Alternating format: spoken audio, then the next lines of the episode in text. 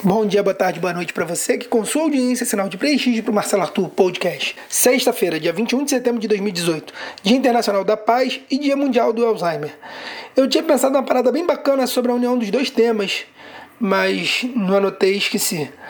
Lembrando que esse episódio não é recomendado para quem não lembra em quem votou nas últimas eleições. Plantão urgente! Horário de verão pode ser proibido em todo o país. Fonte: Senado Federal.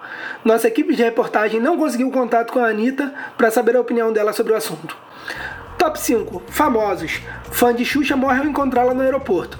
Fonte. Catraca Livre. Você percebe que tá ficando velho? Quando os fãs da Xuxa começam a morrer. Tá na hora, tá na hora. Tá na hora de ir embora.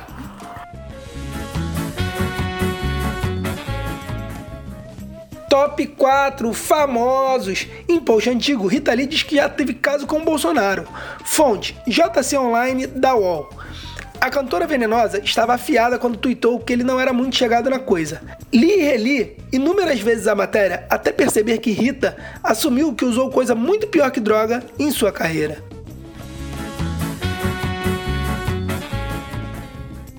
Top 3 Religião. Chuva forte derruba a tocha da Estátua da Liberdade em Umuarama. Fonte: O Bendito. Pela honra e glória do Senhor Jesus Cristo, isso é um sinal divino para o pessoal mudar de votos. Isso aí é Deus atendendo as orações do Cabo da Ciolo.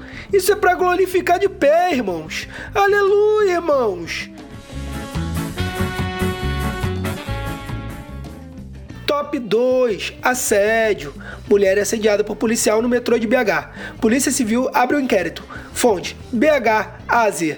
Policial alega que apenas roçava o períneo. Digo, observava o perímetro. Nossa equipe de reportagem não foi até a delegacia com medo de serem assediadas pelos homens da lei.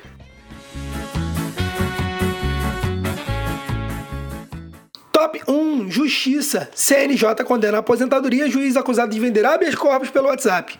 Filho do magistrado avisava em grupos datas em que o pai assumiria o plantão do TJ do Ceará. Fonte: O Globo.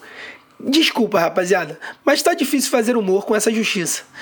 Como diria o Rogerinho do Engar, a justiça tem que acabar. A maior punição que esse juiz pode ter é a aposentadoria compulsória. Pronto, o juizão tá livre, recebendo uma gorda aposentadoria e nem precisa mais trabalhar. Isso aconteceu com o juiz federal em 2015, aposentado no caso do carro do Wake. Nenhuma mudança foi feita de lá até aqui. E a piada é pensar que daqui a uns meses ou anos acontecerá o mesmo com Gilmar Mendes. Parabéns, Brasil! Nosso podcast hoje ficará sem créditos e faremos um minuto de silêncio pela morte da dignidade do povo brasileiro. Valeu, galera. Até a próxima.